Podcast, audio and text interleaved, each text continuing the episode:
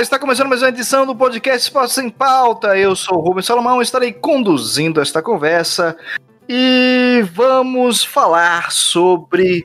É, assim, a gente pode ficar triste, alguns vão ficar tristes, outros ficaram muito felizes.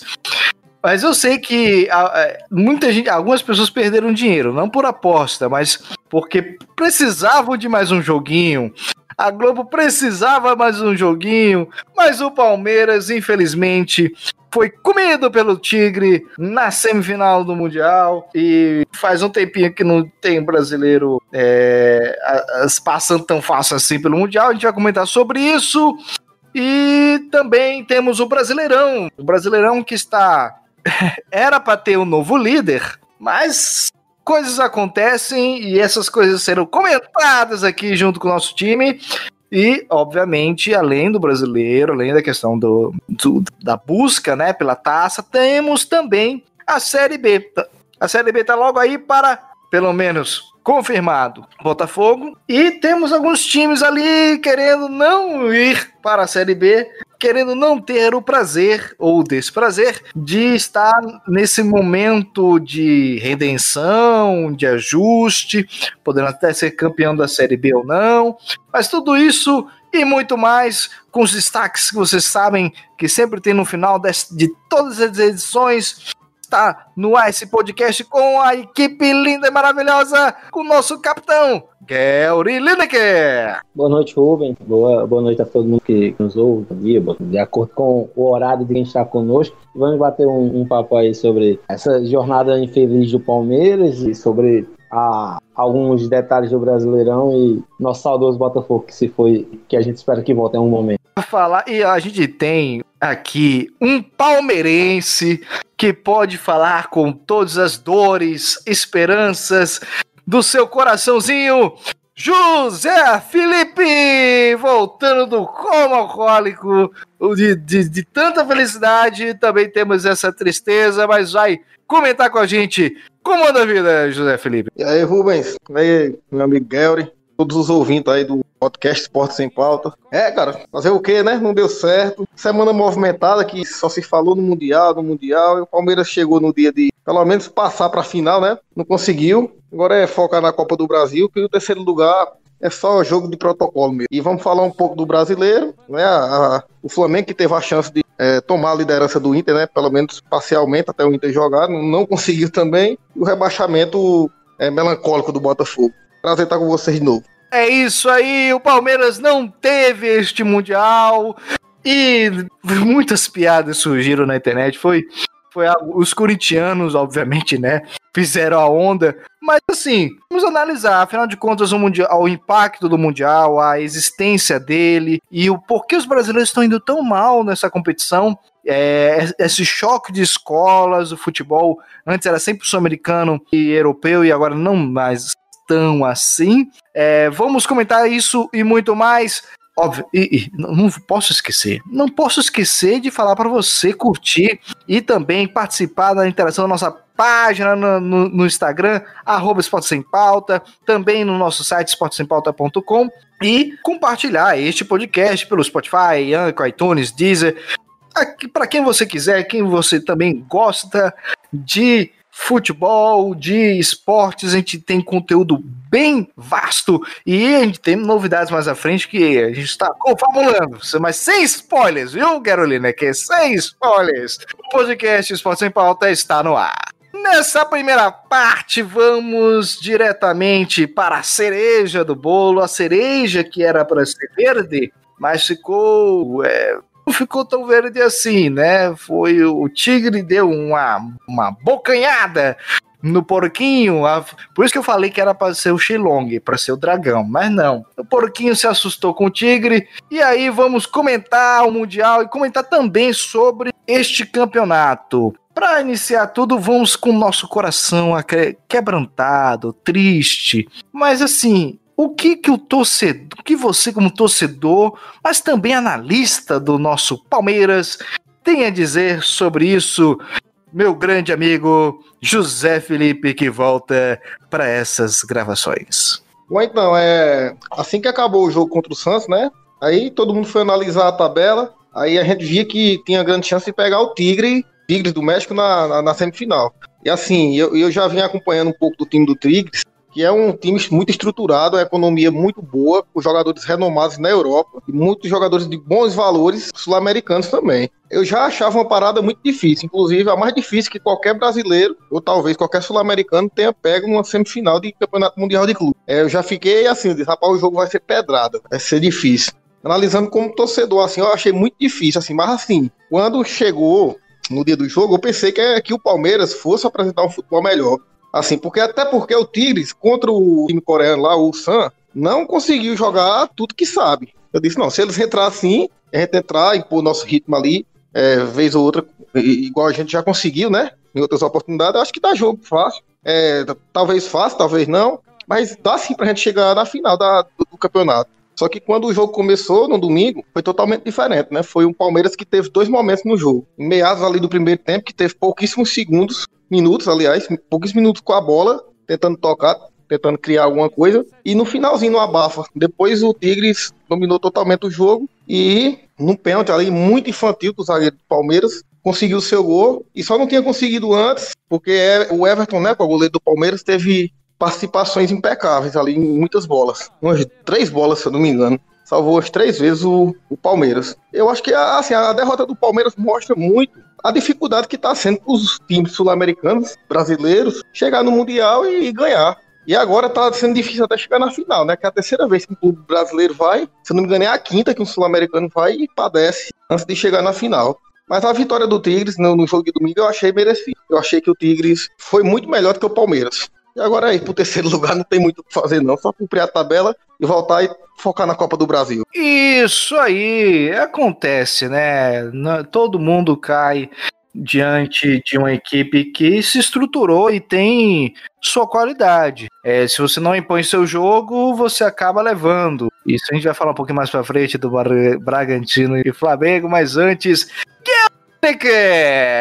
Um pouco mais sobre a sua visão do Palmeiras. O que você acha do Mundial?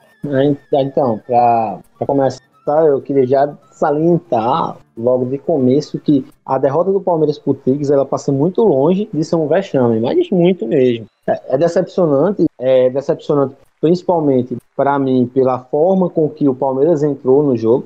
Eu esperava mais, um Palmeiras mais agressivo, eu esperava um melhor futebol. O Palmeiras, eu senti, esperou demais o, as ações do Tigres, talvez pelo, pelo peso, e esse elemento tem que ser discutido, que é esse elemento do, do brasileiro, entrando na semifinal, entrar com um peso cultural de que a gente dá muita importância, a talvez até mais importância do que o Mundial merece, mereça. A gente põe um peso gigantesco na, nas costas do clube brasileiro, que sempre tem dificuldade no, no, começo dos jogos, primeiro tempo, até se, se acostumar ou precisar sair para o jogo de qualquer forma, desse no, na semifinal do Mundial de Clube. Isso por um peso que a gente põe no Mundial que, diga-se passagem, não deveria, não deveria ter. O Mundial, sim, é um título importante, sim, é um título que a gente, que quem vai, quer vencer. Porém, a, a, Libertadores, por exemplo, é maior do que o Mundial. A Champions League é maior do que o Mundial. Os europeus, os europeus veem de forma clara para eles o mais importante é, é, a Champions League. O Mundial é a cereja que você bota em cima do bolo e fica linda. Mas o brasileiro tem que pôr isso na cabeça, que o, de que o Mundial, ele, ele, apesar de ser extremamente importante, é um título de muita relevância, porém o da Libertadores é o maior. E a gente tem que chegar lá no Mundial sem essa carga, sem essa carga emocional, essa, essa pressão extra, que atrapalha muito. Em muitos momentos eu senti o Palmeiras muito retraído, ou, ou sentindo ainda aquele o, o fator estreia que atrapalha muito os jogadores na hora do jogo. Mas assim, pra gente falar do Tigres, o, o, o, você tratar, igual vi algumas pessoas tentando tratar a eliminação como um vexame, é você excluir um cenário gigantesco. Porque vamos, a gente tem que, que ser claros. Um, por que é que os times brasileiros começaram a cair nas semis do mundiais? Os times sul-americanos em si, o próprio River Plate caiu pro All-In uma vez, All-In. Ah, é, é, um, é, um, é, é uma evolução do jogo. O jogo nunca foi tão bom e, e nunca foi, e ele nunca foi então em um nível tão equilibrado. O resto do mundo evoluiu. A gente exclui muito que tem escolas de futebol que estão crescendo absurdos, com, com pessoas que vão lá, técnicos e, e atletas que vão e evoluem futebol, com pessoas que se preparam para duelar no mais alto nível, com equipes que investem, o Tigres tem um investimento gigantesco para brigar com, com, com esses com essas, com essas outras equipes, a gente exclui um fator que é o seguinte: o, o futebol está mais nivelado. Antigamente era impensável um time brasileiro perder para um africano, perder para um, para um próprio para própria equipe da CONCACAF. Hoje não, hoje inclusive essas equipes da CONCACAF começam a tirar jogadores da Europa, como o Felipe falou, vem jogadores de peso. Você pega o time titular do, Tigres, tem o Ginhaque, que é muito bom jogador, tem o Rafael Carioca, que até outro dia era titular da, da volância do Atlético, do Atlético Mineiro. Eles têm o Reis, que é volante da seleção mexicana na zaga, tem o Rodrigues, que joga na seleção mexicana, tem Aquino, tem Quinones. Enfim, é um, é um time bastante estrelado, que talvez a, no, na América do Sul esteja abaixo em, em termos de nome, abaixo do, do, do Flamengo e do River Plate. E é outro fator. O Palmeiras enfrentou o melhor produto da CONCACAF. O Palmeiras não é o melhor produto da América do Sul. O Palmeiras foi, foi o melhor pro, produto apresentado durante esse período. Mas até Felipe está aqui é palmeirense, ele pode, dizer, ele pode dizer melhor o River e o Flamengo eram os dois grandes produtos da América do Sul e não chegaram lá. E o Palmeiras conseguiu, a partir do momento que teve que sair para o jogo, criar algumas chances. O Luiz Adriano furou uma bola cara a cara com o goleiro, num, num, cruzamento muito bem elaborado, e que o Palmeiras podia vencer aquele jogo. O Palmeiras tinha time para vencer aquele jogo. Mas você tratar como um vexame é, é, é, uma, é, é patético quem trata como um vexame essa queda do Palmeiras para um time que, que as pessoas esquecem. Ah, em 2015, 2015 ou 2000 2013, 2015, eu acho, tirou o Internacional da semifinal da Libertadores e ninguém tratou como vexame. Você acha que é muito a questão do. O Palmeiras não tem mundial, tem mundial, essa questão de não ter o, o, o título é, assim, chancelado é, do Mundial, do Palmeiras, e isso acaba sendo uma peça de ridicularização. Grande José Felipe rapaz, assim, não era pra isso entrar em campo, né? Era pro jogador estar tá quente, tipo de brincadeira que a torcida faz e tal. Só que e eu acho que eles têm preparo muito grande para decidir um jogo como esse. Eu acho que essas coisas são secundárias à eliminação, de fato, a maneira que o Palmeiras jogou. Porque assim, o Abel, o Abel Ferreira, ele entrou contra o Corinthians com, com, com time, aí foi, foi, pegar o Flamengo, escalou o mesmo time e, e foi dominado pelo Flamengo. Aí ele enfrentou o Santos na Libertadores, na final, fez um, um, jogo razoável contra o Santos, não digo nem que foi bom, mas ganhou o título, né? Aí repetiu a escalação contra o Tigres como se fosse é, dar certo de novo, assim. Aí eu, eu, acho que às vezes ele peca nisso, ele, ele, não decide se ele quer um estilo de jogo com a equipe já pronta, montada, com seus jogadores ali, é um time ideal, ou se quer adequar o Palmeiras a cada adversário que o Palmeiras enfrenta. É como se, pô, pega aqui o, o que a gente ganhou do Santos, é o melhor que a gente tem, joga ali contra o Tigre, sem saber como é que o Tigre joga. Eu acho que não, passa muito pela qualidade do Tigre também. Esse negócio não tem mundial, acho que pro jogador não, isso fala muito pra torcida. Que a torcida tem todo direito de tirar a onda mesmo, é coisa do futebol.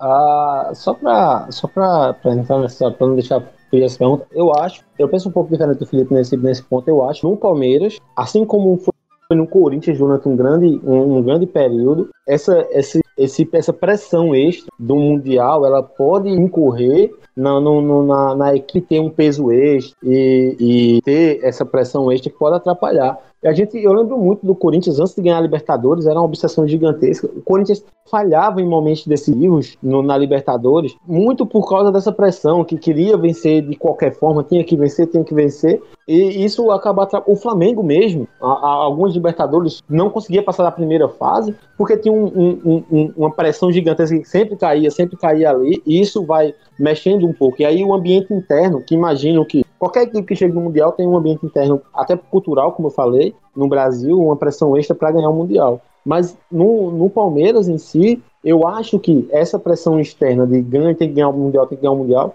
pode ter atrapalhado muito o Palmeiras. Mas tem um, uma coisa, Rubem e Felipe, que a gente não pode deixar fora do, da soma, que é a questão do calendário brasileiro e como as equipes brasileiras elas chegam desgastadas no Mundial de Clube. Isso tem que ser repensado com urgência, até porque o Brasil passou a dominar a América do Sul e não dá para o time brasileiro chegar no Mundial esfacelado fisicamente. A, a, impressão que eu tinha do Palmeiras nos últimos jogos é que o Palmeiras esfacelava no final dos jogos. Eu não sei, Felipe, obviamente, a, acompanha melhor do que eu e, e mais, a, mais afim. Eu não sei se ele percebia esse, esse desgaste na equipe Palmeiras, até pela forma intensa como o time joga. A gente também viu no Flamengo ano passado contra o Liverpool, o Flamengo jogar o famoso de igual para igual, o Flamengo jogar um jogo parelho com o Liverpool mas na, no, nos acréscimos a equipe ter definhado ao ponto de ter que, se tirar, ter que tirar os dois meios de campos mais talentosos da equipe, porque não tinham mais pernas. E isso é muito do nosso calendário desumano. Não sei o que vocês acham, mas acho que o calendário brasileiro tem que ser repensado se, se a gente quer que as nossas equipes cheguem com força total no Mundial. Até porque a, a gente viu o Palmeiras chegar em fim de temporada e com o time puxando a perna em muitos jogos, a gente já vinha alertando esse, esse cansaço do Palmeiras desde a Libertadores. E a gente viu o, o, o Tigre chegar lá em um meio, meio começo de temporada voando. Então isso atrapalhou mais. Eu acho que isso talvez tenha atrapalhado até mais do que a pressão. Exato, então eu concordo com essa parte aí do, do cansaço, que o calendário é realmente muito mal organizado, elaborado. E essa pandemia também fez o quê? Em pouco, pouco menos de 10 dias, né? Foi campeão da Libertadores aqui, vai ter que estrear do Mundial na outra semana. Tem, tem tempo para fazer muita coisa, não. uma, uma partida outra não. Agora volta do Mundial, Copa do Brasil, Recopa, não tem tempo, né, também para fazer treinamento, para descansar jogador. É complicado demais essa questão do calendário que se discute há muito tempo, muito tempo mesmo, mas ninguém toma providência. É isso, e falando de calendário, vamos falar do calendário, do maior calendário de jogos, né, que nós temos neste Brasil, que é o Brasileirão. O Brasileiro Série A, né, que temos questão, fazemos questão de comentar. É, vamos começar com os rebaixados ou começar pelo jogo complexo, vamos dizer assim, do Flamengo e Bragantino? O que vocês acham? Vai, vamos à, à, à escolha do Patão. Ah, por mim, tanto faz. Deixa eu Garo puxar que o Flamengo tá envolvido. Você pode escolher, Rubens. Beleza. Não, vamos então, vamos então com o nosso Mengão. Né, se for falar da desgraça dos nossos clubistas, de um lado tem o palmeirense, do outro tem o flamenguista, então vamos com o nosso flamenguista, nosso capitão Gero Lineker, que também sabe separar o coração da razão. Então, né, meu querido amigo, tá difícil, né? Não quer, o Flamengo não quer ganhar, o Ceni e sua trupe não quer ganhar o campeonato. É isso. Ah, como, como eu posso botar isso em um termo, em um termo bem, bem mais fácil? O Rogério Senna ele assistiu inerte ao Flamengo se despedir do campeonato. E isso para mim foi o mais foi o mais foi o mais grave. Eu, eu não vi. O, o Flamengo, o jogo fez uma boa partida contra o Bragantino. E o Bragantino é, é uma excelente equipe. Talvez seja uma das três, quatro melhores equipes do segundo turno do Brasileirão em futebol apresentado. Porém, é, é indefensável a forma como o Rogério ele, ele, ele estava inerte durante a partida. O, o, o, Rogério veio fazer uma substituição com o Flamengo precisando vencer uma partida aos 42 minutos do segundo tempo, você ter Pedro no seu banco e, us, e resolver usá-lo faltando 40, faltando 8 minutos de jogo, é, é absurdo. Você precisando vencer a partida. Isso para mim foi o, o, o, erro do Rogério. Não a questão do futebol, o Flamengo apresentou um bom futebol. Ah, imaginemos que, que você seja um técnico de um time de futebol que precisa vencer, Rubens. E, e aos 17 segundos tempo você sofre um gol de empate. Ah, e aí, detalhes, né? No campo você tem um dos melhores finalizadores do futebol brasileiro, ah, e tem um, um, jogador que não estava jogando, não está jogando nada há algum tempo. No banco de reserva você tem o principal artilheiro de futebol do seu clube, do seu clube no ano. E, e aí o que você faz? O, o, o Rogério resolveu que não era não queria fazer nada. O Rogério não não não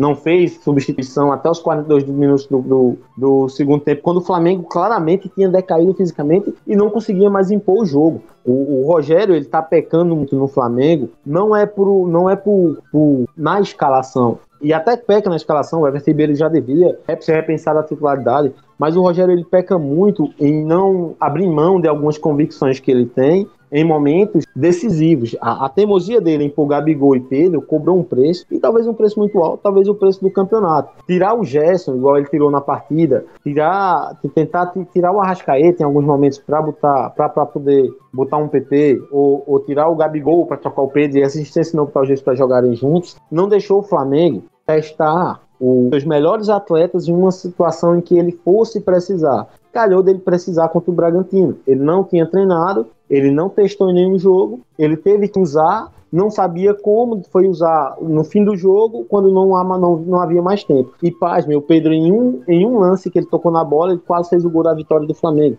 Você tem um jogador com esse poderio, com essa categoria, com essa técnica, com essa entrega de elementos no jogo que você não tinha e você se segurar para não utilizá-lo por uma teimosia, uma, uma convicção sua, que convicção muitas vezes se confunde com essa teimosia, é para mim é, é, é, o ato final de um é que se despediu de, uma, de, de, um campeonato e provavelmente, e aí eu já trouxe algumas vezes e trago de novo, se o Flamengo não for campeão brasileiro, a despedida de Rogério Ceni do comando técnico da equipe. José Felipe, você acha que é, você acompanha o jogo? Rapaz, eu vi o compacto, não acompanhei na íntegra não.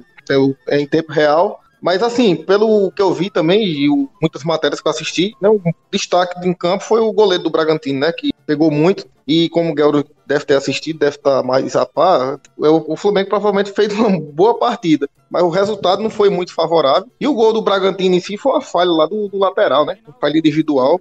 Aí o jogo ficou mais difícil, ficou mais difícil. E o Flamengo, é, assim, deixa passar, pelo resultado foi o jogo, uma grande chance de, de chegar junto mesmo, assim, né? Tomar a liderança, botar aquela pressão no Inter que pega o esporte em casa e levar a, a disputa até o último, a última rodada. Mas assim, eu, assim, como é, Gabriel acabou de falar também que é, se despediu, eu não acredito não, assim não. O Flamengo tenha se despedido do título. Lógico, ficou um pouco mais difícil, tem um ponto a, a menos, com uma rodada a mais jogada. Mas assim, se o Inter tropeça contra o esporte, volta tudo prontava. E temos um jogo ainda que é Flamengo e Internacional, o Flamengo jogando em casa. E com o time que o Flamengo tem, eu, se eu fosse o Inter, eu ficava com o olho bem aberto aí atrás deles. Eu não, não vacilaria, não. Eu disse até nessa rodada que eu acharia que o Flamengo ia provavelmente seria campeão. Só que esse jogo contra o Bragantino realmente foi um resultado muito ruim para a pretensão de ser campeão do Flamengo.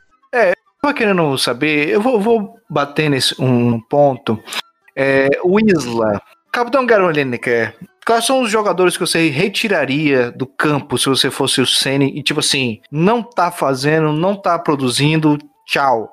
É, é complicado porque a gente tende a olhar pro Isla por causa, muito por causa da falha que ele, que ele teve no gol do, do, do Bragantino. Mas o Isla, essa, essa, essa fragilidade defensiva do Isla, ela já é conhecida há muito tempo. Esse, esse não é um, um, um ponto. O que aconteceu ali foi uma, uma, uma infantilidade, eu diria, uma jogada de. É porque é pesado dizer, mas o Isla naquele momento, naquele momento ele não pareceu profissional. Qualquer jogador profissional teria tirado aquela bola. Ou, ou teria tentado perceber se o goleiro estava saindo naquela bola ou não. O Isla só deixou a bola passar de uma forma bizarra e acabou saindo o gol por, né, ele naquela jogada. Uma pancada, né, uma pancada na cabeça, né? Também, que um ferimento Sim. lá na hora. Será que isso não influenciou? Mas a pergunta, a pessoa pergunta é se, é se tirarem Isla ou tirarem os jogadores da equipe para mim não é questão de só tirar, é, é, quem pôr no lugar. O Flamengo ele tem uma limitação na lateral direita muito grande. O, o Rafinha, quando vai embora, o Rafinha era muito completo, ele atacava bem, ele defendia bem. O Isla, ele até ataca melhor do que o Rafinha, na, na questão de, de chegar ao fundo e cruzar. Ele até faz essa função melhor que o Rafinha, mas ele sempre teve fragilidades defensivas, fragilidades extras que são conhecidas há muito tempo. Tanto é que quando o Isla estava na Juventus, muitas vezes o Isla jogava de ponta por causa, por causa das deficiências defensivas dele. Mas, o, o se você me pergunta, um, um, atleta que tem que ser sacado da equipe, para mim o nome, o nome, o nome que vem à cabeça numa mesma hora é o Everton Ribeiro. O Everton Ribeiro há muito tempo não consegue apresentar um futebol à altura do que a gente espera do Everton Ribeiro. Óbvio, ele tem alguns brilhos individuais em algum momento, porque é um craque, é, um, é um dos grandes craques do futebol brasileiro. E quando ele brilha ele, ele, ele consegue fazer coisas mágicas. Mas esses brilhos estão tá, virando brilharecos bem, bem ocasionais. Esse é o maior problema do Flamengo. O lado direito, o lado esquerdo do Flamengo é, está, está, está sendo extremamente produtivo. as jogadas com o Felipe Luiz, o Arrascaeta, o Gerson, o Bruno Henrique sai por ali com uma facilidade enorme. Pelo meio, o Flamengo também consegue produzir. Acontece que o lado direito do Flamengo tem se tornado uma nulidade total. O Everton Ribeiro não consegue dar prosseguimento às jogadas. O Isla também não consegue, ainda, e ainda falha muito atrás. E aí também pode ser que o Everton Ribeiro tenha decaído muito, porque tem muitas vezes o Everton Ribeiro tem que estar cobrindo as costas de Isla. E isso pode desgastar muito durante o jogo. Então, esse lado direito do Flamengo eu pensaria em uma mudança. O problema é quais as peças que se tem para jogar por ali. Se você pensa que o Rogério Senna ele não, não aceita trazer o Gabigol para direita, igual ele jogava no Santos por, durante muito tempo, e pôr o Pedro no ataque, você fica com opções que também são tão nulas quanto. Você fica com o Mateuzinho, que não vai mudar muita coisa do Isla, nem vai piorar, inclusive. O Mateuzinho ele defende mal, e ele ataca menos que o Isla. E pro Everton Ribeiro você vai ficar com o Michael, ficar com o Vitinho não joga por ali, vai ficar com o Michael, vai ficar com o PP para jogar ali. Esse é o problema. O problema é qual tirar, a gente pensa em tirar, mas quem colocar? A, a, a mudança óbvia era sai o Everton Ribeiro, traz o Gabigol para a direita e põe o Pedro no comando do ataque. O Rogério não vai fazer isso. Então, ele fica meio limitado às peças que tem e às suas convicções meio teimosas, às vezes. Mas só um adendo aí no que o Garo falou. É o, Isla. O, o Isla, ele, ele, realmente, ele, na Juventus, é, no esquema da Juventus, ele sempre jogou de ala, sem aquela obrigação necessária, ferrendo de estar tá marcando, né? E na seleção do Chile, a gente via o Chile que destacou, né? O, o Isla sendo destaque também. Aquele Chile do São Paulo, inclusive, né? É, o Isla jogava no, no, time que tinha três zagueiros, né? Ele tinha muito mais liberdade para fazer ah, o que ele sabe de melhor, que é chegar ao fundo. E assim, e o Isla é um bom lateral, cara. Um lateral muito bom, muito bom. Só que nesse jogo aí, como o Galo disse também, eu achei um pouco de displicência da parte dele ali. Não sei se foi com medo da ferida, né? O, ele subiu, se evadiu assim da bola e acabou acontecendo o que aconteceu. Me pareceu muito que ele, que ele achou que o Hugo estava saindo na, a, nas costas dele para pegar aquela bola. Tanto é que quando ele, ele, ele deixa passar, ele até chega a falar com o Hugo, achou que ele estava vindo e tal, e o Hugo não estava, até por isso teve uma discussão, uma leve discussão entre eles ali, mas eu achei mais que ele, que ele achou que o, que o goleiro estava vindo nas costas dele e acabou que o goleiro não estava. Foi, mas foi um erro mais de comunicação, mas que um, que um atleta profissional não, não deveria ter, né? A gente sabe que acontece, mas quando acontece fica meio bizarro. E vamos para o intervalo e voltamos com a marcha fúnebre dos rebaixados. E também vendo quais são as esperanças daqueles que estão a, buscando saída da gola. Temos o já rebaixado Botafogo, mas também tem o Coritiba, o Goiás, o Vasco da Gama, o Bahia, o Fortaleza e o Sport Recife. Olha só, o Sport Recife tá saiu, deu uma respirada gostosa. Vamos ver direitinho como é que vai ficar este prognóstico lá pro pessoal da Série B. Voltamos. Tchau, tchau.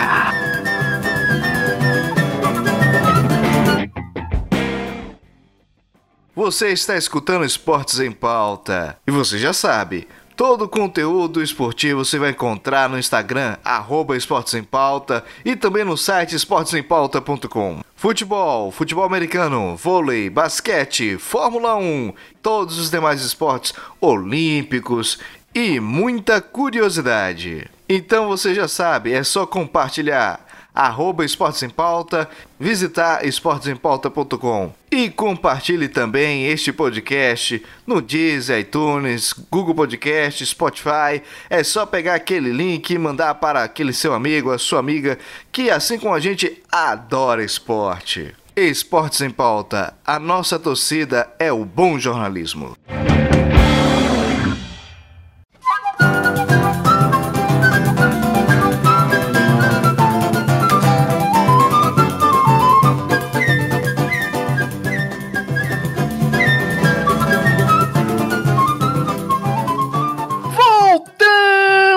Voltamos com mais um bloco de futebol aqui no Esportes em Pauta, com nosso capitão Carolina que e com José Felipe. E aí, vamos falar aquela marcha fúnebre triste, mas acontece. Se uns ganham, outros perdem. E se o pessoal da Série B vai subir para a Série A, quer dizer que alguns times da Série A vão passar um tempo Pode ser longo, pode ser curto, pode ser que não voltem mais na Série B e pode ser que caia até, até para a Série C e diante. Enfim, temos Botafogo, a estrela solitária que conf confirmada a, o rebaixamento vai estar nessa série B do próximo ano, dessa próxima temporada. E é algo complicado, né? Vamos análise dos nossos comentaristas e depois vamos falar dos outros times. Quer o Botafogo, segundo sua frase, a qual acunho sua frase, a estrela solitária nunca esteve tão só. Uh, antes, antes, antes de ir pro Botafogo, eu só queria comentar uma coisa que a gente deixou de comentar no, no bloco anterior, que é, é uma vergonha o jogo de terceiro lugar no Mundial de Clubes. Só serve para desgastar as equipes, é uma coisa imbecil. Mas era só isso que eu queria Terceiro falar. Agora vamos, vamos falar na, do. Ô, Gary, assim, na, na minha opinião, cara, de- decisão de terceiro lugar não deve nem existir em qualquer campeonato nenhum. É Cara, coisa é- muito sem graça, sem, É sem- muito, é, é muito sem lógica e fora de propósito. Quem é que comemora o seu terceiro lugar no Mundial de Clubes? Isso é a maior. Eu entendo nas Mundial Olimpíadas, tem- que tem uma, Mundial tem uma, tem uma medalha de bronze que é importante, mas. Cara, é, é- é- enfim, né? É um absurdo, mas. enfim, Dinheiro. Agora vamos. Dinheiro. Rubem, o Rubem foi preciso agora nesse momento. É, Preciso, é a FIFA querendo dinheiro. Mas, mas, mas vamos lá. A, a- vamos falar do Botafogo. A, cara, como a gente tava falando em off, o que a- assusta no rebaixamento do Botafogo não é a equipe cair, não é a, a- o Botafogo. O que assusta o Botafogo é a equipe cair e, e a queda do Botafogo não ser mais primeira página no jornal. O que assusta é isso. O que assusta é a norma, normali- normalização da queda, a, a normalização da, da mediocridade. A- o, o- o Botafogo, gigante Botafogo, que a, a gente brinca no- na, em mesa de bar, a gente brinca com os nossos, com os nossos amigos, diz que, não, que o time não é grande, diz que é alguma coisa, uma coisa ou outra, que não ganha nada, que não sei o que. Brinca, muitos torcedores brincam de chamar de foguinho e tudo. Porém, a gente tem que, tem que, entender o tamanho dessa instituição que caiu de forma melancólica, como disse o Felipe. A, a, a- o Botafogo, ele é um dos, dos prepulsores do futebol brasileiro. Botafogo de Newton Santos, Botafogo de Garrincha, Botafogo enorme, gigantesco. A, a, a- e como eu canso de dizer, nunca teve tão só, mas a partir, mas chega a ser assustador agora o Botafoguense parar e pensar que não é mais questão de, de voltar ali. O problema do Botafogo agora ele é permanecer no futebol e como vai permanecer. O Botafogo, para mim, eu só vejo duas, duas soluções para o Botafogo. E nenhuma delas, aliás, uma delas pode até ser bom para o, o clube, mas aí é um incógnito, e a outra não é boa. Uma das soluções é o Botafogo ele se acostumar à mediocridade, e aí o torcedor saber que não vai torcer para um clube que vai brigar por título, vai torcer para um clube que vai subir, vai cair, vai fazer campanhas ali medíocres, vai talvez brigar muito para voltar ali. E esse é um dos cenários. E o outro cenário, que é o que eu faria se eu fosse dirigente do Botafogo, é ser o primeiro grande clube brasileiro que vai dizer: a partir de hoje eu vou ter um dono. A partir de hoje eu vou vender a instituição Botafogo para um dono.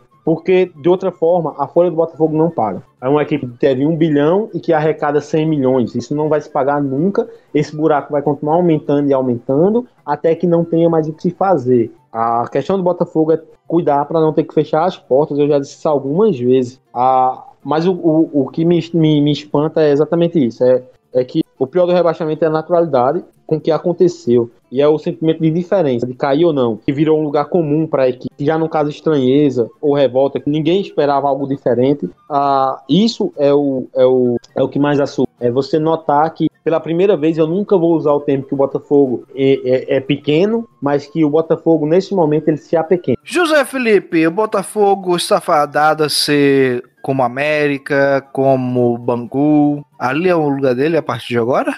Assim, o, o Botafogo ele construiu uma história muito maior do que esses clubes, né? Na, na história do futebol brasileiro. Só que o momento do Botafogo é, da, é, é- é uma coisa muito preocupante para os torcedores alvinegros, né? Porque, assim, a preocupação maior que, que a gente que, a, que analisa friamente, sem, sem paixão clubística, assim, é a perspectiva do Botafogo daqui para frente, né?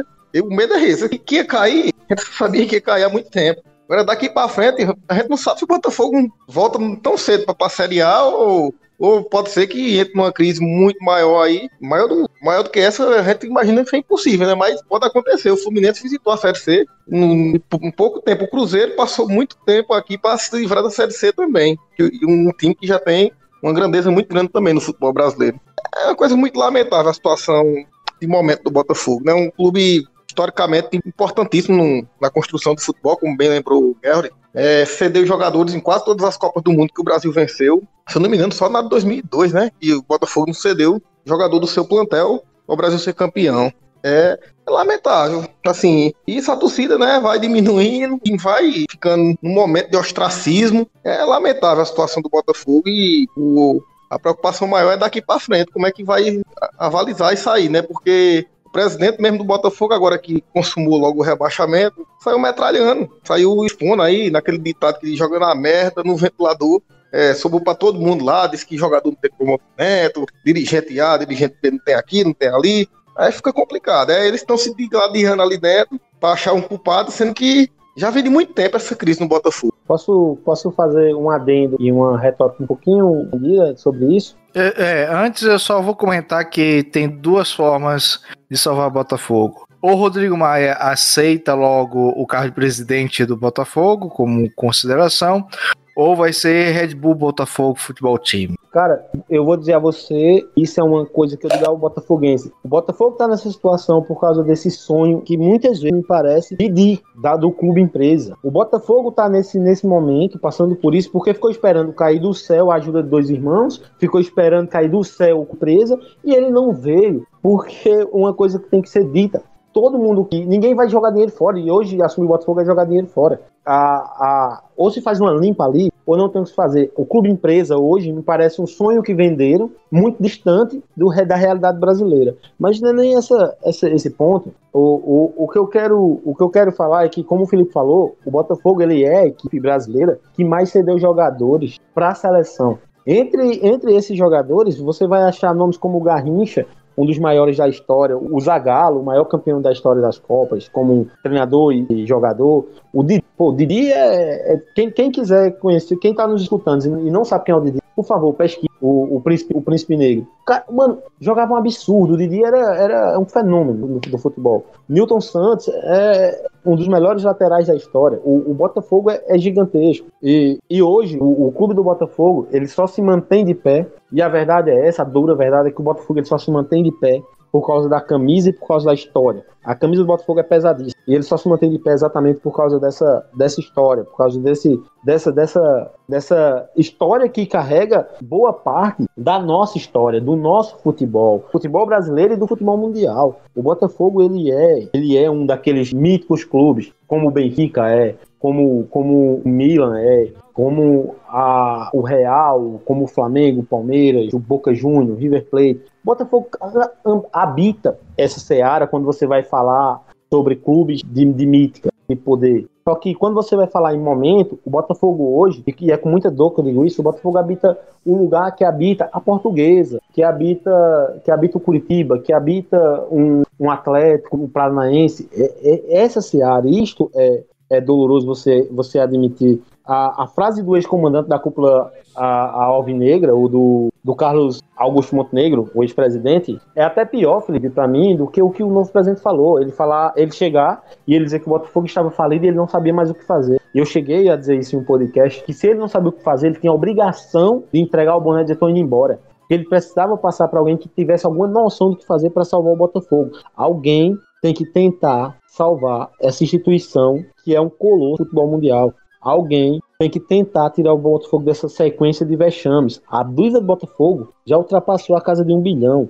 As receitas não cobrem os custos. O, o Montenegro relatou nessa mesma entrevista que ele tinha comprado 18 bolas para a equipe poder treinar. E, e, é o que eu digo novamente: enquanto tiver essa. Vai chegar um momento que não vai ter quem chuta essas bolas. A, a, e a gente tem que ser pensado. Seja por, por, pelo dirigente, seja por, por, qualquer pessoa que entra ali, seja por alguém que ama o Botafogo, seja pela torcida. Tem que ser pensado uma maneira de impedir. E é de impedir que a bandeira do Botafogo ela deixe de tremular. Porque nesse momento eu vejo pela primeira vez duas equipes, na verdade, o Cruzeiro e o Botafogo, eu vejo pela primeira vez duas equipes brasileiras de um porte gigantesco. Talvez a gente que vê ela fechar as portas e tentar renascer como outra equipe. Porque o que a gente está vendo é um cenário de devastação que está caminhando para um fechar de portas de duas grandes instituições do futebol brasileiro. Vamos continuando, né, nessa um pouco marcha fúnebre. Temos o Coritiba, os Coxas Brancas, estão ali próximo, já quase que confirmando a ida, também para fazer companhia ao Botafogo com seus 28 pontos. E aí, Curitiba vai ter a tabela. Vamos ver a tabela do Curitiba. Vai ser uma coisa complicada. É, tem. Vamos.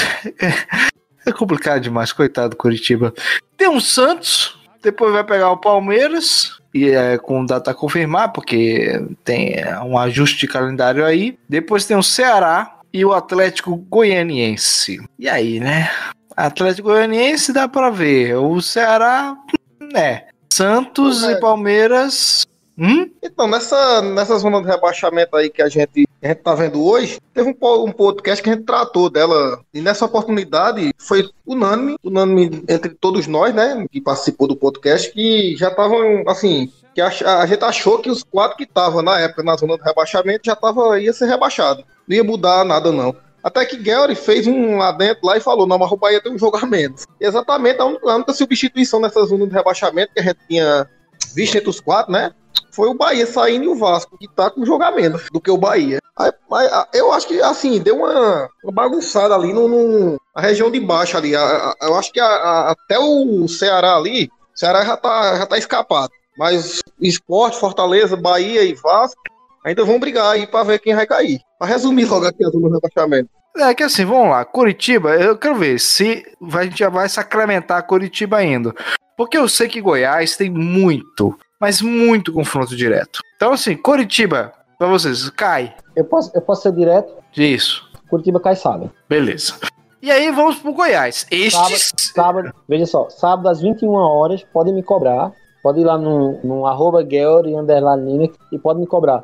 No sábado às 21 horas, o Curitiba tá- é o segundo rebaixado do Campeonato Brasileiro. E agora o Goiás não é a situação não é bem assim. Goiás tem realmente um- um- uma coisa meio complexa, né? Tem Bahia, eh, teve, teve um empate com Bahia, mas tem ah, Go- eh, Botafogo, ou seja, já vai é meio que um é Bragantino e Vasco da Gama. Então assim, Vocês querem saber o, o quão ri- hum, o quão imbecil fale, é o calendário da CBF? Ah, fale. Em, em meio a esse, esse turbilhão que acontece no Goiás, uma, uma, uma tentativa colossal de fugir do rebaixamento, e se fugir, uma coisa é você fazer série na net, porque vai pegar todos os adversários direto e pega em um Bragantino e tem que ganhar de todos para fugir. O, o, acreditem vocês ou não, o Goiás tem uma quarta de final do Campeonato Goiano no meio. É, É complicado mesmo. viu? É um absurdo, é um absurdo, é, é uma coisa fora de propósito total. E aí, além disso, tem o confronto direto com o Vasco da Gama. Vasco da Gama, este que vai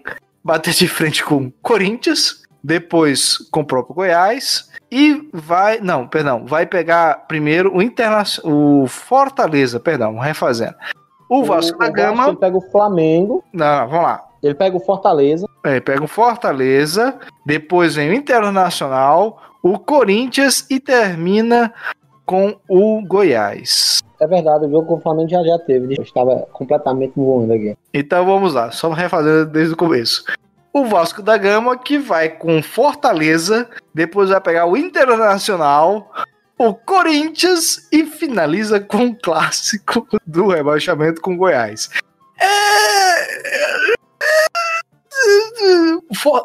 é complicadinho. Vasco se, se tem que ter, se brincar, cai dois. O Vasco Cariocas. se complicou, cara. O Vasco vai ter que suar muito sangue pra, pra escapar. É, porque assim, o Bahia, que podemos. Não, vai que o Bahia, né? Ia dizer exatamente isso, Rubem. O Vasco ele é ajudado muito pela tabela do Bahia. Mas nem tanto assim, mestre. Bahia A tem. tabela, a tabela do Bahia é terrível. Não, ao contrário. Em comparação, vamos comparar. O Vamos Bahia. comparar as tabelas. Vamos lá. Bahia tem Atlético Mineiro. O Atlético Mineiro que busca brigar pelo título ainda e, e tem que vencer. O jogo contra o, contra o Atlético Mineiro é, é, é, como diz aquele, aquele filósofo, é em Atlético jogo. Mas você acha que o Atlético Mineiro vai ter que estar com o mesmo afinco que o Flamengo? O At- vai depender muito da próxima rodada, né? O Atlético ganhando a próxima rodada, ele fica a seis pontos, sabendo que o Internacional tem alguns confrontos bem enjoados no final da tabela. E o Atlético tem a melhor tabela. Eu acho que o Atlético, sinceramente, pelo Vendo a, Sampaioli. tabela, vendo a tabela do Bahia aqui, realmente é, é um inferninho, cara. Pega o. Atlético, né? Fora. Depois, agora o. Fortaleza. Vamos, vamos- vamos- é, exato, vai ter o Fortaleza com pra, direto. só pra concluir, só pra concluir, pega o Santos na, na, na Fonte Nova. O Santos gosta de rebaixar time baiano, viu? Rebaixou o Vitória E e, pior- ajudou o Palmeiras. E pior, e pior, a gente pensando e, e fazendo um cálculo de que o brasileiro vai abrir G8, o Bahia vai pegar o Santos, o Santos brigando a vida É, para estar na posição Libertadores. Querendo, é verdade. Verdade. A tabela do Bahia é, é enjoadinha, é um negócio complicado. A, a, a tabela do Vasco, ela é difícil, ela é difícil, porém, ela, ela, ela é um difícil que pode vir a se tornar fácil. Porque assim, ele pega o Fortaleza fora de casa, que, que é, é complicado, vai ser É direto. Um, um confronto direto. Depois ele pega o Internacional brigando por, pra, pra- Pelo, pelo, título, Mas aí ele pode a pegar um Corinthians. que tá Já, querendo, já. que tá querendo Libertadores. Esse é o ponto. Mas ele pode pegar o Corinthians, o Corinthians já, já garantido na Libertadores, mas é lá e sempre é historicamente difícil. Mas no final ele provavelmente vai pegar um Goiás rebaixado. Então ele tem essa, ele, ele tem alívio tem quatro jogos, né? Sim, o Vasco O Vasco tem quatro jogos contra três do Bahia, né? Pra disputar. Exatamente. O Bahia tem três jogos: Atlético Mineiro, Fortaleza e Santos. Uma coisa a gente tem de certeza, essa briga não vai, não vai morrer até a última rodada. Isso aí é quase certeza. Porém, e, e aí é engraçado, né? A gente analisando a, a- as tabelas, você vê que o Vasco tem nas mãos o seu futuro e o do seu maior rival. Exatamente. O Flamengo depende do Vasco empatar ou, que por algum motivo, ganhar do Internacional. Fortaleza. Fortaleza tem o Vasco agora, o Palmeiras, Bahia e termina com o Fluminense. Também não é nada, não é nada, não é nada agradável a tabela do Fortaleza também. Aliás, se você for pegar ali na, na- esses times que estão brigando pe- pelo rebaixamento, todos eles têm tabelas enjoadinhas. enjoadinhas. O Fortaleza ele tem para si o, a, a, a, a, a facilidade de a facilidade entre aspas, né, de que ele vai jogar duas partidas em casa contra adversários diretos. Ele não Exatamente. pega nenhum adversário direto fora de casa. E se ele pegar, e se ele vencer os adversários direto, ferrou para o pessoal de baixo. Sim, mas assim, é, vai fugir dessa briga que a gente tá projetando, dois vão fugir, dois. Se o Fortaleza, ele, ele, ele faz o, o dever de casa dele, ele é um dos que fugiu. Ele vai ir a 40, e- só, só vencendo os dois em casa, ele vai a 44. Então ele tá, ele, ele- 43, então ele, ele fugiu da, dessa briga. 44 ou 43, né, 44. Ele foge dessa briga. Ah, só que aí ele tem que fazer o, o trabalho dele em casa, porque assim, ele tem um Fortaleza, ele tem o Vasco e o Bahia em casa. Se, algo, se ele tropeçar nesses jogos, aí tem que buscar contra o Palmeiras. Mas assim, o Felipe pode falar agora. Imagino que o Palmeiras também não vá se esforçar ao máximo por causa das finais da Copa do Brasil. Então o Fortaleza também pode ter essa, esse alívio, né? Na, nessa reta final. Já, já não se forçou contra o Botafogo, né? Porque todo time bate no Botafogo. Pegou o Palmeiras jogando no Allianz Parque. Palmeiras, mesmo com o time reserva, era um time pra, pra golear o Botafogo e não se esforçou tanto. Acabou empatando em casa com o Botafogo. Se brincar, se brincar ocorrerá isso mesmo. As finais da Copa do Brasil ocorrem em qual momento? Em quais datas? Caramba, eu tava com a data aqui no Kengo, cara. Peraí. Enquanto tá perando aí, 28, o primeiro é 28, né? O primeiro é 28 de fevereiro, se eu não me engano. É, e, e o o segundo é dia 7. Dia 7 de março. O- é, tem uma, tem uma certa distância ali do Palmeiras pro Fortaleza. Mesmo assim, eu, eu imagino que o Abel não vá por força máxima nesses jogos do brasileiro. Até porque o brasileiro já pro Palmeiras já não vale, não vale tanta coisa. Então acho que o Fortaleza pode ter esse, esse respiro do. Até porque, como a gente falou, o Palmeiras anda muito desgastado. Pode ser que, que eles, eles optem por, por, por dar uma aliviada ali no pé e talvez pode faci- facilitar a vida do Fortaleza, né? E agora, só pra terminar, porque assim, né? Vai que, né? Temos o Sport Recife com. Aí, isso digo que é uma tabela. aí Você fala, ah, tabela pesada. Tabela pesada é do esporte. Ou eles aproveitam agora, ou estão ferrados. Ah, tá, pera, com todo respeito, só pra gente, essa, a tabela do esporte não é pesada. Os caras vão andar com uma bigorna nas costas pra o campeonato. Porque o esporte tem Internacional, Bragantino, Atlético Mineiro e Atlético Paranaense. Atlético Paranaense lá, só pra gente deixa claro, ele pega o Atlético Paranaense lá e o Internacional lá. Então, assim, é...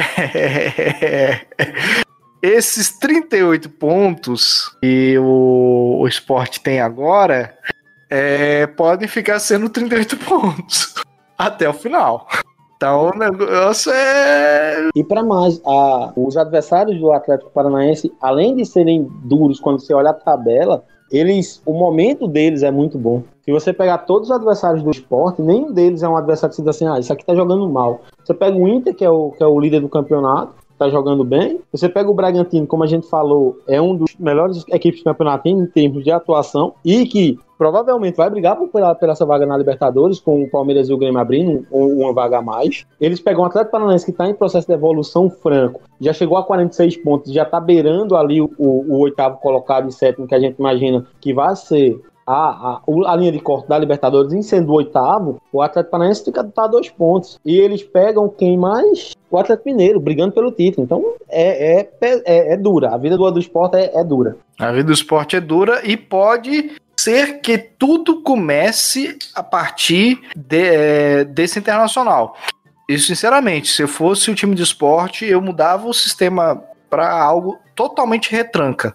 É, é, literalmente aguentar e, e, ganhar no empate do 0 a 0 Porque se eles conseguir, conseguirem empatar, é, é, é, é tipo assim: é, é, o, é, é o melhor caminho para eles empatar. Porque o Fortaleza tem, tem, tem confronto direto, Bahia tem confronto direto, Vasco tem confronto direto, Goiás também. Então, assim, se o Sport empatar os quatro jogos, se safa. Não, empatar com o Inter lá é, é, é, uma vitória. Acontece que o esporte, ele, ele, ele, eu não sei, se, pelo que eu vi de jogos que eu acompanhei do esporte, eu não sei se a defesa do esporte é uma defesa confiável para você tentar uma retranca. A gente viu eles conseguirem um empate contra o Atlético Mineiro lá em Minas, numa retranca total, mas numa retranca em que o Atlético Mineiro meteu bola na trave, o jogador tirou bola em cima da linha. É, é mais na sorte do que no juízo. Então, não sei, eu sei que o, o jogo contra o Inter o, é o jogo do esporte tentar espetar o Inter no que o incomoda, que é essa que é jogada no contra-ataque, que é você esperar o Inter vir e tentar sair. Acontece que é muito duro. Esse é o problema. O esporte pega adversários duríssimos até para você pensar em dizer assim: vou me segurar aqui ver no que é que dá. Até nisso é duro. É, é, a vida do esporte é bem complicada. A gente tá analisando as tabelas, a pior do esporte.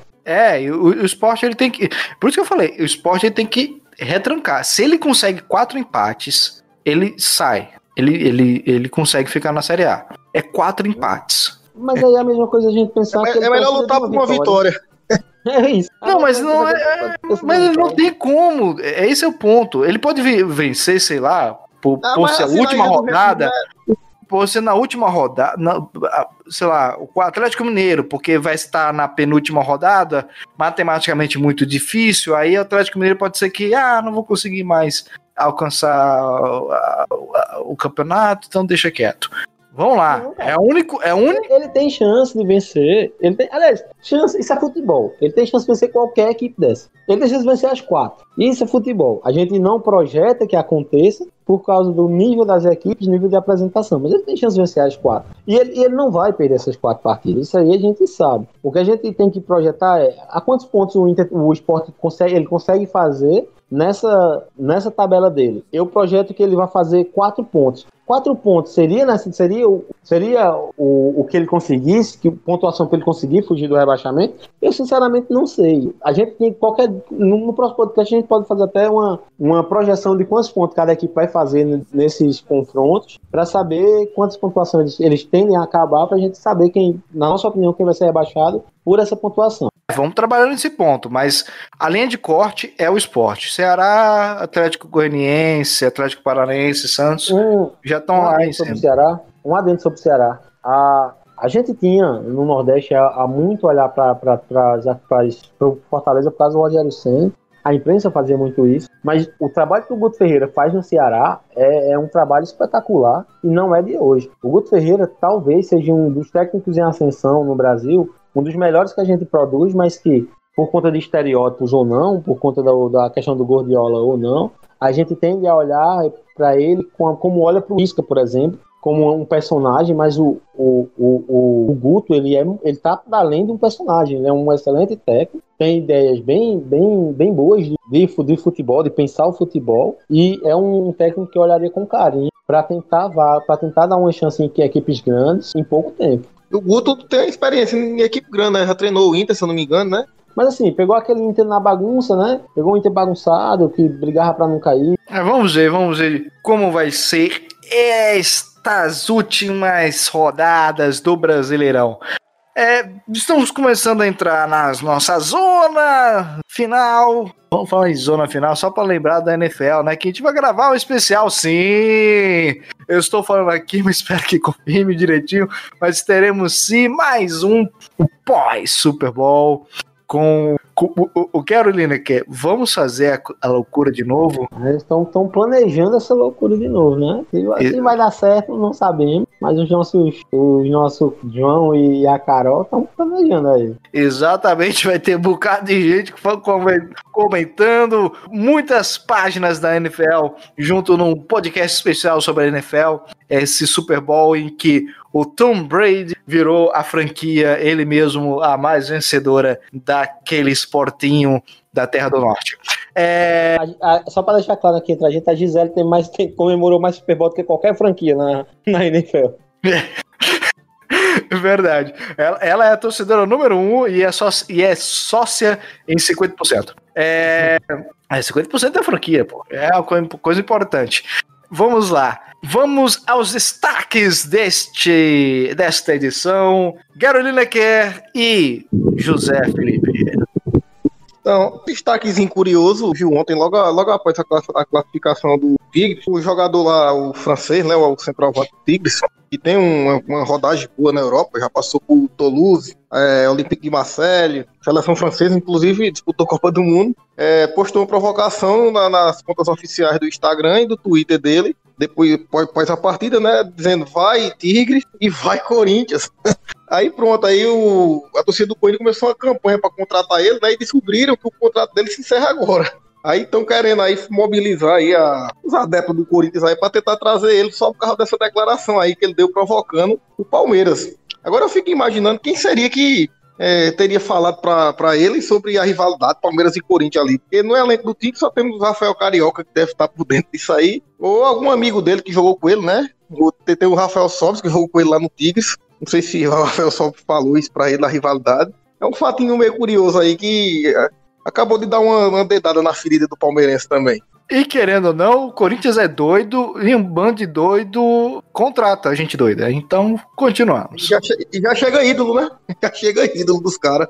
Que é Aurelino Kevo? Alguma coisa no São Paulo dizer que o São Paulo tá olhando pessoas do lado da, da Argentina. Que Aurelino quer? Ah, o, o, São Paulo ele, ele, se aproxima muito da contratação de Crespo como, como treinador. Ah, já com, com as informações que vem da gente de que o Crespo ele já está preparando a, a, a, viagem para, para São Paulo para fechar o contrato. Outra informação no, do futebol brasileiro é que o Flamengo ele já fechou com o Bruno e ele está muito próximo de anunciar o retorno de Rafinha. São essas as contratações do futebol brasileiro. Ah, eu não sei o que o Felipe acha do, do Crespo como treinador, mas eu, eu tava. A gente em off estava até conversando. O Crespo, ele, ele me parece. Ele me parece escancarado que o que aconteceu no São Paulo foi muito mais interno do que com problemas de jogo do Diniz, até porque o Crespo ele pratica um futebol muito parecido com o Diniz, muito prezando pelo mesmo mecanismo, muito utilizando da, da saída lavopriana. Ele vai seguindo esse, esses, mesmos, esses mesmos estilos e com um pouco de variação tática, ele, ele consegue jogar, atuar num 4-3-3, assim como ele tem uma variação de um 4-4-2 e um 4-2-1-3, que ele, onde ele espeta muito os alas, mas a, a, forma de jogo é muito parecida, o mecanismo, segura dois volantes e ele libera muito os seus laterais quase virando pontas na, na hora de atacar, na fase ofensiva, e é muito parecida o estilo de jogo com, com, com o o de Diniz, com um histórico de, na passagem pelos times deles, piores que a do Diniz. Então imagino que escancara um bocado, ou muito, que o problema do Diniz foi muito mais interno do que com o problema do futebol que o São Paulo apresentava. Ah, agora indo para os esportes olímpicos, a, é, a, a, a, o Thiago Monteiro, ele, ele estreou no Aberto da Austrália com, com vitória. O Aberto da Austrália, que é, um, é uma competição que sempre abre o calendário do tênis mundial, e o brasileiro ele jogou muito bem, ele, ele dominou o Andrei Martin, o Andrés Martin do, da Eslováquia, vencendo por 3 a 0 um 6-1, um 6-2, bem, bem impactantes, um 7 por 7 a 6 no tie-break, mas jogou muito bem, é uma das esperanças brasileiras, espero que ele avance mais, muito mais, e, e tem, vem mostrando evolução no seu jogo de tênis há algum tempo já e é um atleta que tem que que é bom o Brasil começar a olhar com um pouco mais de carinho. E José Felipe, vai comentar um pouco mais sobre o São Paulo? Não? É, rapaz, é o seguinte, eu, eu não seria leviano para vir aqui falar do trabalho do Crespo, porque eu não conheço. O Guelri já teve a oportunidade de acompanhar. Eu não posso falar se é muito parecido ou pouco parecido com o do Diniz, né? Se seguir na linha de raciocínio do Guelri for, realmente é, o São Paulo, tá, é, essa questão que ele abordou aí tá totalmente certa, que o problema não é a filosofia do treinador, né? É uma questão mais interna. E... Eu queria botar... Continue. Não, pode... não, então é, é, isso. E assim, eu deveria até estar tá mais um pouco a par, né? De, como, como o Defensa e Justiça joga, que é o time do Crespo atual, é que. Ah, porque eles enfrentam o Palmeiras agora no final da Supercopa, né? Eu acho que foi para março, do Mundial de Clubes. Mas assim, eu, o tanto campeonato que o Palmeiras está, assim, eu posso até ter uma atenção pouco mais especial voltada do Palmeiras, eu acabei nem lembrando desse campeonato. Eu, eu, sei que ele voltou a existir há pouco tempo também, o Flamengo participou, ganhou. O ano passado eu nem tive a oportunidade de acompanhar muito o trabalho do Crespo né, nos clubes que ele é, trabalhou aí na Argentina. Eu não posso falar muito, não. Eu queria falar sobre o Crespo, como ele foi um jogador estrela, né? É, possivelmente ele consiga, será, é, colocar o Daniel Alves dentro de sua do seu devido lugar. É, eu acho que o Diniz ele tinha poderia falar fino com o Daniel Alves, principalmente por causa do investimento, tudinho, talento, babá, babá. Mas eu acho que uma arrumação na casa pode ser que ocorra, já que em tese é, é igual para igual. Ah, assim, o Crespo, como, como tamanho no, no, no futebol, ele tem tamanho para bater de frente com qualquer um dos atletas que no São Paulo estão. O problema do, do São Paulo, Rubem, é mais uma questão de como fazer é, essa limpa no elenco. O São Paulo é uma equipe, ela é uma equipe que ela necessita de, de uma melhor altura e de menos gastos. O São Paulo não é nada, ela tá, ele, ele, ele tá sufocado financeiramente há algum tempo, com atrasando salários e pagando é, salários astronômicos a alguns atletas que não estão rendendo tanto quanto deveriam, ou que já não rendiam, o São Paulo já trouxe superfaturado. E eu dou muito bem o exemplo do Juan Fran, que ele já vem muito, muito superfaturado. Então, a, esse é um dos, dos problemas do São Paulo. A, o, outro, o outro problema nessa questão de bater de frente com o vestiário é que talvez não, não, não seja a hora do treinador que chegar a bater de frente com o vestiário. Quem deveria bater de frente com o vestiário deveria ser o, o, os senhores presidentes e dirigentes do São Paulo. Deveria chegar no vestiário e dizer: olha, o treinador é maior, o, o, São Paulo é maior do que qualquer atleta, o treinador é maior do que, do que vocês no vestiário, e ele é quem comanda e as ordens são dele. Isso tem, tem que partir de cima. Se o treinador chegar e for bater de frente com peças do elenco, ele, se, ele perde o vestiário no segundo dia. E a gente sabe que futebol, você perdeu o vestiário, acabou para você. Bem, essa foi mais uma edição do podcast Esportes em Pauta. Você pode acompanhar diariamente nossas notícias e conteúdo esportivo no arroba Esportes em Pauta no Instagram e nosso site esportesempauta.com. Também pode escutar essas e outras edições no Spotify, Anchor, iTunes, Google Podcast, Deezer. É só pesquisar Esportes em Pauta. Eu sou o Rubens Salomão, agradeço a sua audiência, compartilhe se gostar e até a próxima. Tchau, tchau!